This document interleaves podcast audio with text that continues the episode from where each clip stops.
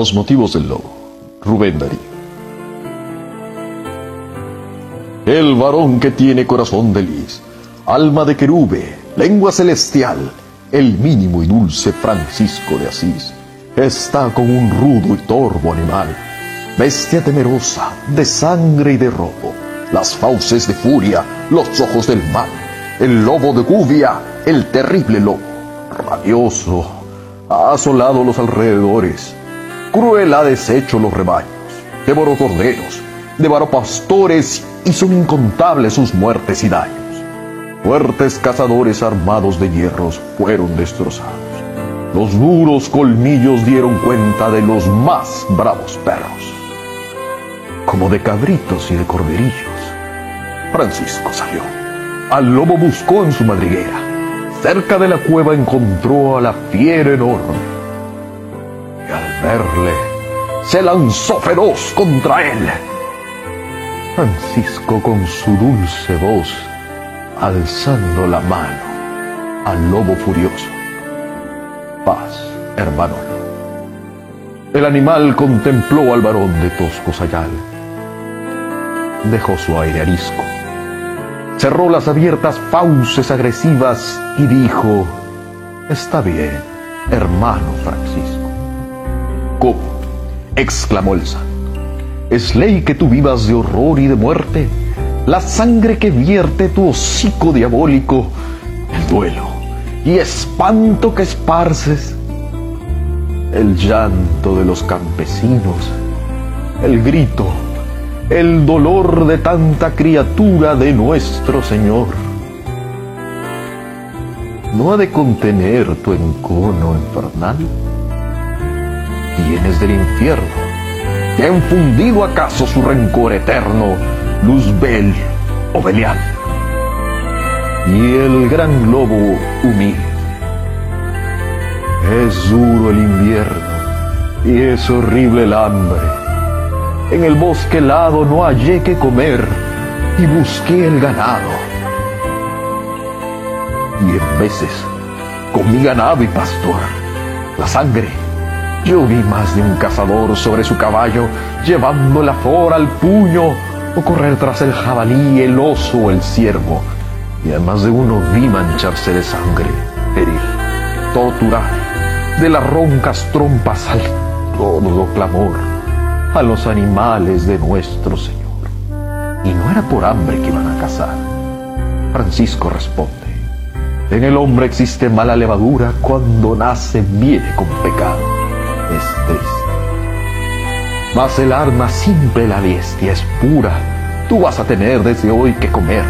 Dejarás en paño rebaños y gente en este país.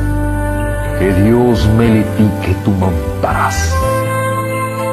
Está bien, hermano Francisco de Asís. Ante el Señor que todo ata y desata, en fe de promesa, estírame la pata. El lobo tendió la pata al hermano de Asís, que a su vez alargó la mano. Fueron a la aldea.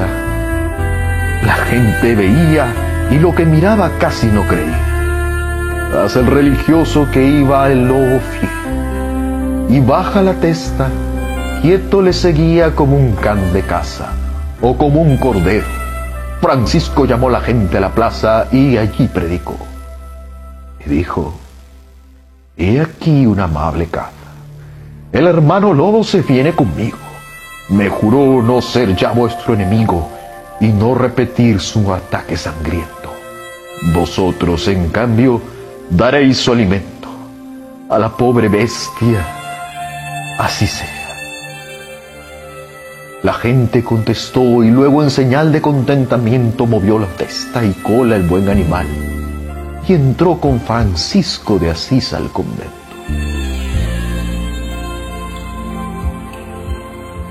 Algún tiempo estuvo el lobo tranquilo. En aquel santo asilo, sus vastas orejas los salmos oían y los claros ojos se le humedecían aprendió mil gracias y hacía mil juegos. Cuando a la cocina iba con los leos. Y cuando Francisco su oración hacía, el lobo las pobres sandalias lemía. Salía a la calle, iba por el monte, descendía al valle, entraba en las casas y le daban algo de comer. Mirábanle como un manso galgo. Un día Francisco se ausentó y el lobo dulce, el lobo manso y el bueno, el lobo probo desapareció, tornó a la montaña y recomenzaron su aullido y su saña. Otra vez sintieron el temor, la alarma, entre los vecinos y entre los pastores. Colmaba el espanto los alrededores. De nada servían el valor y el arma, pues la bestia fiera no dio treguas a su furor jamás, como si tuviera fuegos de Moloch y de Satanás.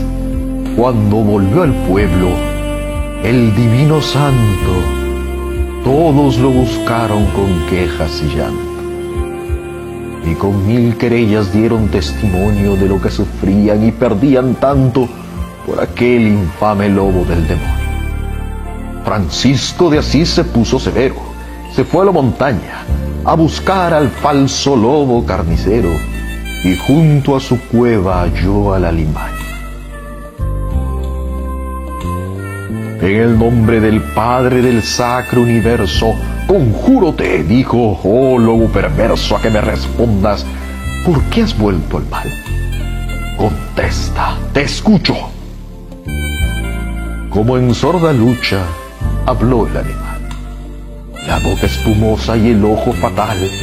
Hermano Francisco, no te acerques mucho. Yo estaba tranquilo allá en el convento. Al pueblo salía y si algo me daban estaba contento y manso comía.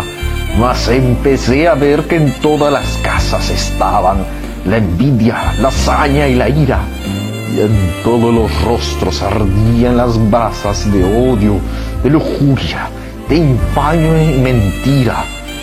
Hermanos, hermanos hacían la guerra, perdían los débiles, ganaban los malos, hembra y macho eran como perro y perra. Y un buen día todos me dieron de palos, me vieron humildes, lamía las manos y los pies, seguía tus sagradas leyes, todas las criaturas eran mis hermanos, los hermanos hombres, los hermanos bueyes hermanas estrellas y hermanos gusanos. Y así me apalearon y me echaron fuera. Y su risa fue como un agua hirviente. Y entre mis entrañas revivió la fiera. Y me sentí lobo malo de repente, mas siempre mejor que esa mala gente. Y recomencé a luchar aquí, a me defender y a me alimentar, como el oso hace, como el jabalí. Para vivir tienen que matar. Déjame en el monte, déjame en el risco, déjame existir en mi libertad. Vete a tu convento, hermano Francisco, sigue tu camino y tu santidad. El santo de Asís no le dijo nada, le miró con una profunda mirada y partió con lágrimas y con desconsuelos. Y habló al Dios eterno con su corazón el viento del bosque llevó su oración, que era, Padre nuestro, que estás en los cielos